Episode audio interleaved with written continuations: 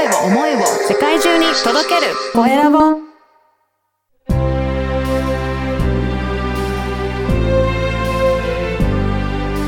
経営者の志。こんにちは。ナビゲーターの山口智子です。前回に引き続き片付けコンサルタントの石川ひとみさんがゲストです。どうぞお楽しみください。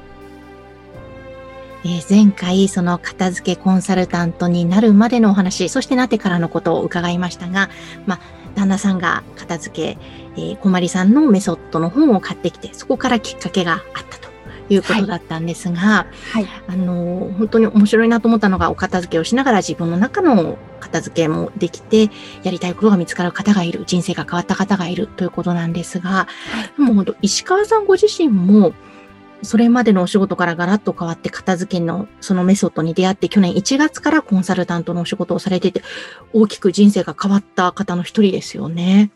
そうですね。私もガラッと変わりました。なんかいかがですか？今、ご自身の生活と前の生活と比べてみて。そうですね。片付けをする前は、もう週末は子供とどっか出かけなきゃってこう疲れながらにもこう思っていたんですけれども、うん、今はこう、そうですね。もう週末になったら自分の時間も見つけて子供とも遊んで、で、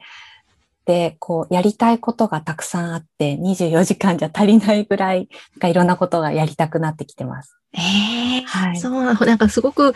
ニコニコしながら、目もキラキラさせて、楽しそうにお話しされて、本当に楽しい毎日でいらっしゃるんですね。はい。はい、えー、でも、その、そもそも、その、資格を取られたという、こんまりメソッドですね。はい。前回もお話しいただきましたが、ときめくものにフォーカスをしていくと。はい。で、そのまあ片付けするときにそのときめくものをあの選んで残していく。そこのなんかポイント多分迷われる方もいろいろいらっしゃると思うんですけど、ときめくってどういう自分の中で基準で、どんな風に選んでいくものなんですか？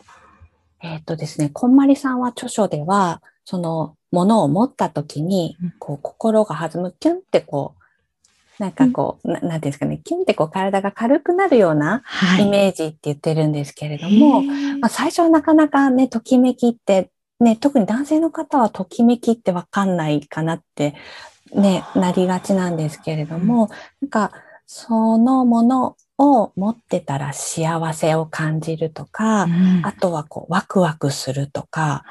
あとは一昔前だと萌えみたいな言葉が流行りましたね。はいはい。そういう感じですかね。はい、あとはなんかもう心地がいい、もうこれ持ってたらもう心地よくて、すごいこう安心できるとかそういった、うん、うん、言葉ですかね。はい。なるほど、なるほど。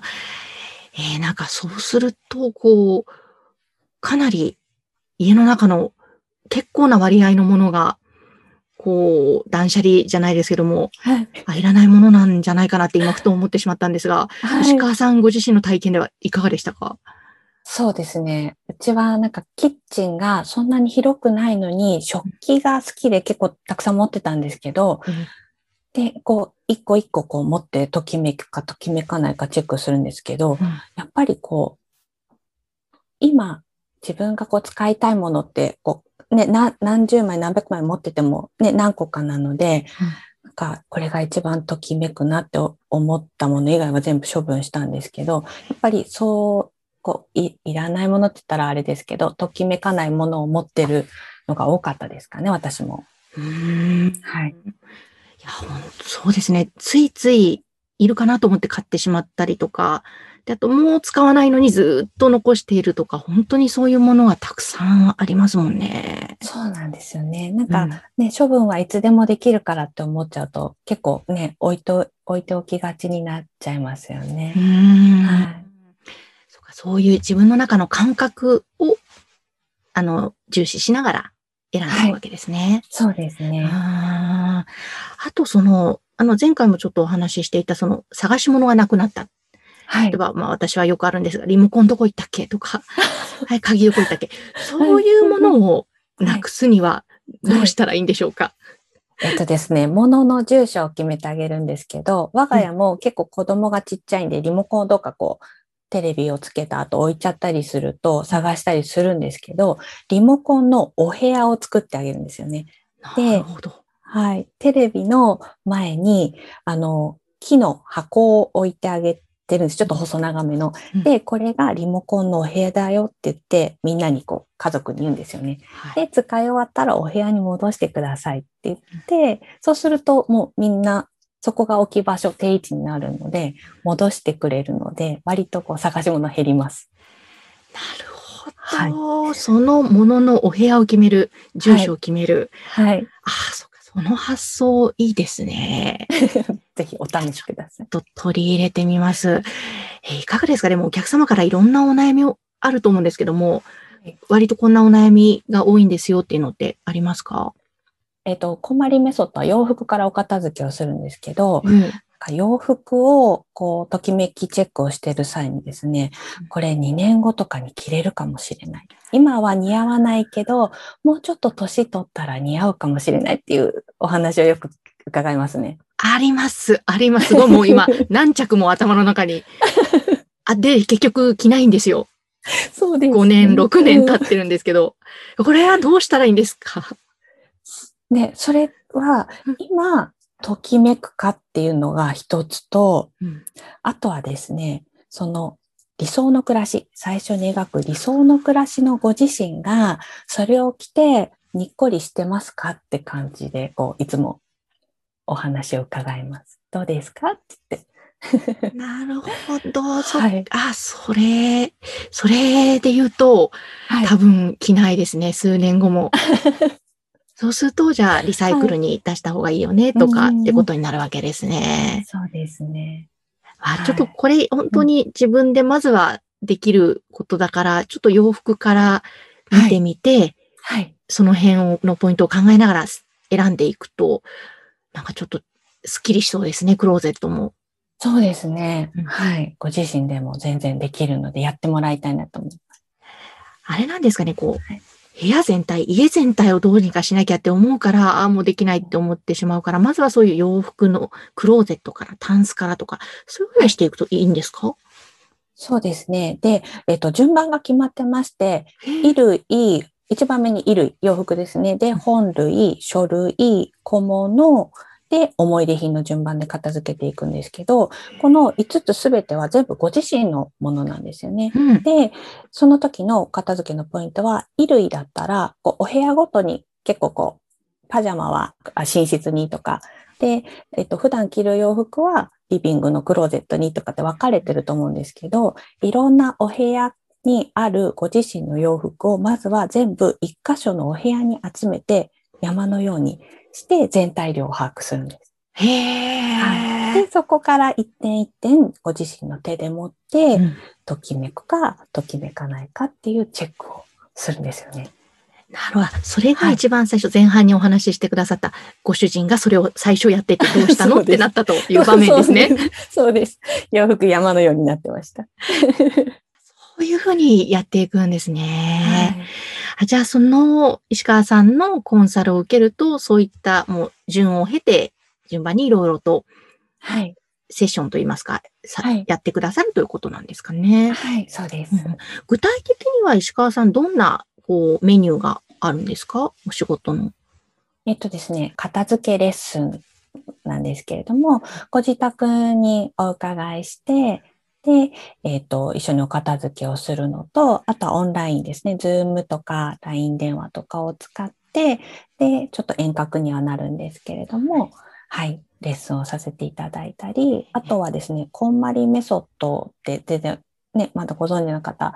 多いので、そのこんまりメソッドをお伝えするワークショップとかをやっております。そうなんですね。あでも、これは、あの、女性が多いんですか？それとも男性の方も結構いらっしゃいますか？そうですね。女性の方も多いんですけれども、男性の方も何名かいらっしゃいますね。はい。もうもちろん男性の方でも OK なわけですね。はいあーえーでも男性の方っていうのは、また、なんか片付けてると、なんでだろう、どうしても家の中のことだから女性っていうイメージがつい、あの、湧いてしまうんですが、はい男性の方もやって、はい。気持ちがスッキリしてお仕事にもプラスな影響が出たりとかしそうですよね。そうですね。こう、やっぱりこう思考も整理されるというか、うん、大事なのはこれだったっていうのが気づきがあられる方も多いと思います。なるほど。えーでも、そうやってたくさんの方のお片付けに寄り添ってこられて、石川さんご自身がこのコンサルのお仕事をしている上で、とても大切にしていることっていうのはどんなことなんですか、うん、私が大切にしていることは、あの、前回もお話ししたかもしれないんですけれども、片付けて習われた方がほとんどいないので、うん。その、まあ、できなくて当然なんですよね。うんうんなんですけれども、その片付けって結局生活していく上では、ね、ずっとついてくるものなので、そういったこう片付けはできないものじゃなくて、習えばできることだっていうのをお伝えしていきたいのと、うん。あとは、片付けをするだけでって言ったら、ちょっと語弊があるかもしれないんですけれども、ご自身のものと向き合って片付けをすることで、自分の中の大切な気持ちに気づけたりとか、うん。あの時あれしたかったなって思い出せたりとか、うん。そういった変化に気づいてもらえたらっていつも思ってるので、その部分が一番大切にしてる部分ですかね。そうなんですね。はいいや、でも本当なんか、片付けからいろんな気づきを得られそうですもんね。そうですね。はい。でも本当石川さんのお家みたいに、まあご主人もね、最初片付けに興味を持って、そこから石川さんも、で、子供たちもって、なんか家族全体がそういうふうに楽しみながら、なんかポジティブに片付けを取り組めるようになるとすいいですね。家族の雰囲気も変わりますよね。そうですね。その片付けが終わったら遊べるって子供たちは特に思うので、はい、片付け終わりましたって言って報告に来てくれたりとか、なんか、片付けがすごく良くて楽しくていいものみたいなイメージがついてるんですかね。そうですね。なんか嫌がったりとかは、まあね、疲れてちょっと今日はやりたくないっていう日もありますけど、うん基本は片付けをしたら次ゲームしようとか、そういった感じで話をするので、はい。いいですね。もうなんか、本当に今、自分の家の中をあちこちこう頭の中でイメージして、あそこもここも片付けがいがあるなと思いながら、本当にどうにかしたいと思ってるので、はい。そうか、ちょっといいですね。まあ、まずは本当洋服からやってみたいなと思いますが、はい。ぜひその石川さんのコンサルを受けたいという方もいらっしゃると思うので、あの、はいいろいろワークショップとかそのレッスンなどなど、訪問でも、そしてはい。オンラインでもやってらっしゃるということなので、石川さんの情報ですね、えーアクセスする先はこの番組の説明欄のところに掲載しておきますので、ぜひ、ぜひ皆さんそこからアクセスをして、えー石川さんに片付けコンサル頼んでみてはいかがでしょうか。あの、お部屋だけじゃなく、本当自分の気持ちも、また人生も変わっていきそうですね。そうですね。ぜひ受けていただければ嬉しいです。はい。いや、もうそしてですね、もう、石川さんご自身があの、この番組前半の冒頭でも言ったんですが、もうすごく柔らかくて穏やかな雰囲気で、で、お顔、もう綺麗な方なんですよ。ありはい、お肌もツヤツヤ、本当に。ありがもう話してて、すごくリラックスしてしまいまして、本当になんかお話ししてるだけでも癒される、そんな方なので、ぜひ皆さん、えー石川さんのそのレッスン受けてみてください。え今日はもう前半、後半にわたりましてありがとうございました。ありがとうございました。石川さんのお話いかがでしたか？私も早速ですね、未来こういう風になっていたいなというその生活のイメージをして、まずは洋服から始めました。部屋中にある洋服を一箇所に集めて、えーキュンとこうときめくものとそうでないものと分けていきましたら結構ですねこれはリサイクルに回していこうという洋服がたくさんありました結構知らないうちにこんなにも溜め込んでいるんだなと改めて思いました。そしてやっぱり気持ちはすっきりしましたね。えここからまた新たな風が吹いてくるかな。そんな爽やかな気持ちにもなりました。皆さんもぜひ石川さんのお話を参考になさってお部屋の片付け実践してみてください。それではまた。